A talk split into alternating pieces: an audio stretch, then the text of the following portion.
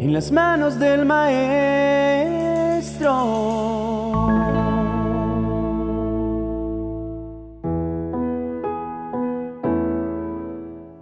La ansiedad que nos produce el futuro puede llegar a constituirse en nuestra peor enemiga y desatar las consecuencias menos esperadas. Cuando recibimos una promesa de parte de Dios y el tiempo de espera parece superar el tiempo que nosotros consideramos necesario para verla convertida en realidad, es posible que empecemos a considerar otros métodos para conseguirla. Eso fue exactamente lo que le sucedió a dos mujeres que querían ver cumplida en ellas una gran promesa. Y en estos minutos veremos cuál fue el resultado que obtuvieron. Para contextualizarnos, vayamos a los tres primeros versos del capítulo 12 del libro de Génesis. Dios le dijo a Abraham, Deja a tu pueblo y a tus familiares y vete al lugar que te voy a mostrar. Con tus descendientes formaré una gran nación. Voy a bendecirte y hacerte famoso, y serás de bendición para otros. Bendeciré a los que te bendigan, y maldeciré a los que te maldigan. Gracias a ti, bendeciré a todas las naciones del mundo. Como sabemos, esa promesa tardó varias generaciones en hacerse realidad. Pero las esposas de uno de los nietos de Abraham entraron en competencia por ser la elegida para ver esa promesa hecha realidad. Jacob, quien se había casado con ambas hermanas, vivía irritado a causa de las discusiones entre ellas y de la continua manifestación de irritación y celos de su esposa Raquel, a causa de que veía a su hermana darle los hijos que ella, por ser estéril, no lograba darle. Cuando Dios nos hace una promesa, su cumplimiento no depende de lo factible que pueda ser, sino del poder y la fidelidad de quien hizo la promesa. Pero Raquel necesitaba aprender a confiar en Dios, pues la imposibilidad de embarazarse se convirtió en el centro de su atención. Génesis capítulo 30 nos cuenta cómo se volvió en estorbo para haber cumplido lo que deseaba. Si no me das hijos, moriré, le dijo a su esposo.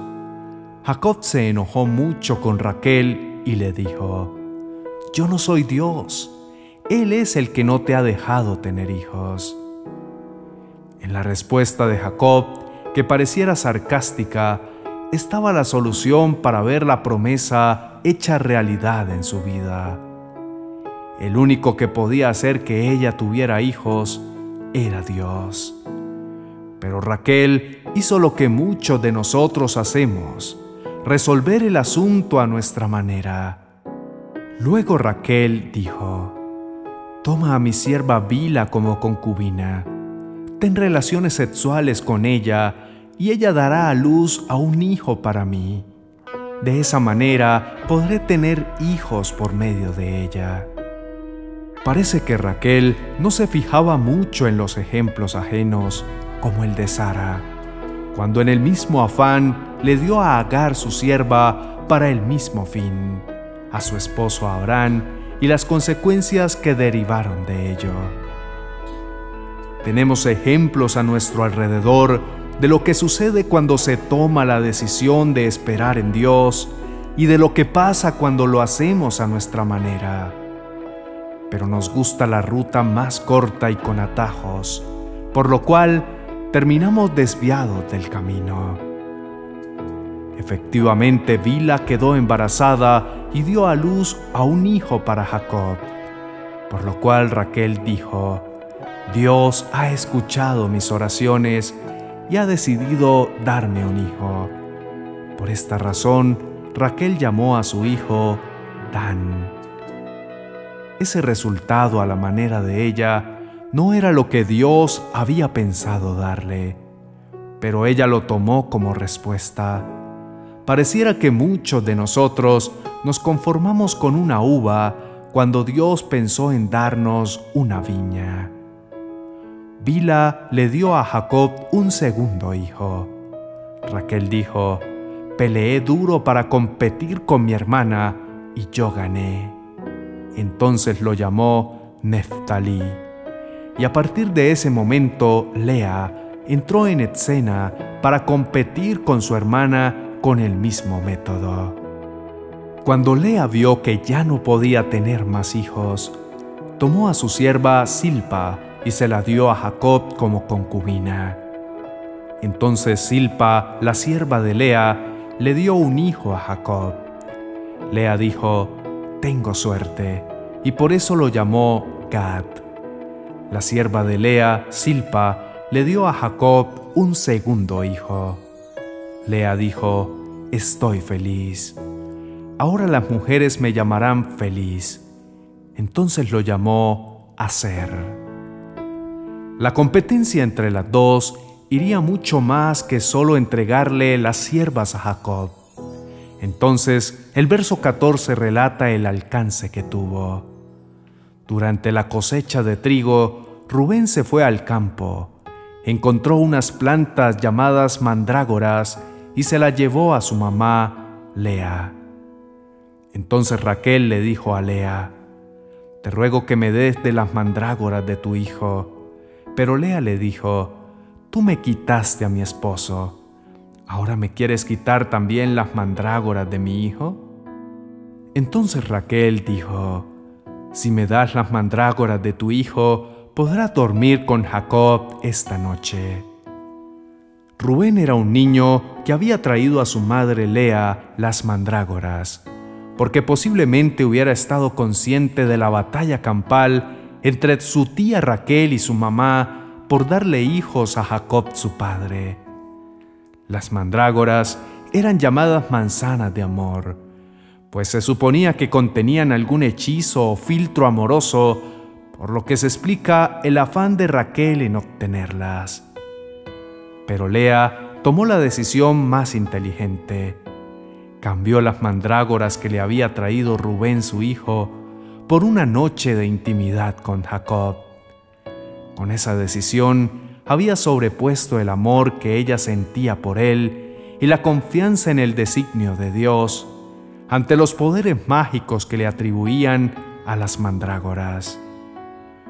Por fin llegaron a un contrato por el que Raquel le cedió el marido a Lea a cambio de las mandrágoras. Entonces Jacob durmió esa noche con Lea. Dios escuchó las oraciones de Lea, quedó embarazada y dio a luz a su quinto hijo de Jacob. Lea dijo, Dios me ha premiado por haberle dado mi sierva a mi esposo. Por esta razón lo llamó Isaacar. Lea volvió a quedar embarazada y dio a luz a su sexto hijo. Ella dijo, Dios me ha dado un gran regalo. Ahora con seguridad Jacob me va a querer por haberle dado seis hijos. Entonces lo llamó Zabulón. Después Lea dio a luz a una hija a la que llamó Dina. Raquel, quien se había confiado más de las mandrágoras que del favor de Dios, tuvo que pasar al menos tres años más viendo a su hermana darle hijos al hombre que la amaba. No sabemos a ciencia cierta cuánto tiempo tuvo que esperar Raquel para ver la promesa de Dios cumplida en su vida. Lo que sí es fácil de notar es que ella entendió en ese lapso de tiempo lo que Jacob le había dicho desde el principio. Dios es el único que puede hacer que tengas hijos. Dios se acordó de Raquel, escuchó sus plegarias y le permitió tener hijos. Raquel quedó embarazada, dio a luz a un hijo y después dijo, Dios me ha quitado mi vergüenza. A su hijo le puso el nombre de José. Ella dijo, Ojalá el Señor me deje tener otro hijo. Y como todos sabemos, tuvo Benjamín, el último de los hijos de Jacob. ¿Cuánto necesitamos errar antes de confiar y cuánta vergüenza precisamos acumular antes de aprender a hacer todo a la manera de Dios?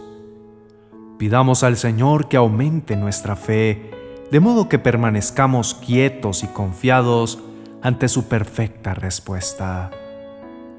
Amado Rey de Gloria, hoy venimos arrepentidos delante de ti, porque también como lo hizo Raquel, nosotros hemos buscado nuestros propios métodos para resolver nuestra ansiedad por el futuro.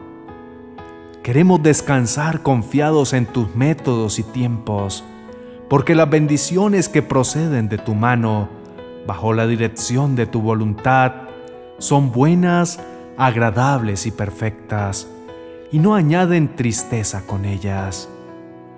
Las mandrágoras son plantas que usadas en grandes cantidades provocan la parálisis y hasta la muerte. No queremos ver paralizados nuestros sueños, y nuestro propósito por nuestro afán de alcanzarlo sin la debida preparación, ni mucho menos acabar abandonándolos por nuestra falta de fe en ti. Hemos visto desfilar ante nuestros ojos las respuestas de quienes se mantienen confiando en ti, y eso debe constituirse en ánimo para permanecer confiando y no en enojo y envidia por ver que ellos lo han logrado antes que nosotros. Tu tiempo es perfecto y veremos tus bendiciones manifestarse en nuestras vidas en el momento justo, en el que estemos listos para recibirlas y para reconocer que es tu mano poderosa la que las ha hecho posible. Abandonamos todo método humano para intentar ayudarte a resolver algo que solo está en tu poder hacer. Te adoramos y te bendecimos, Señor.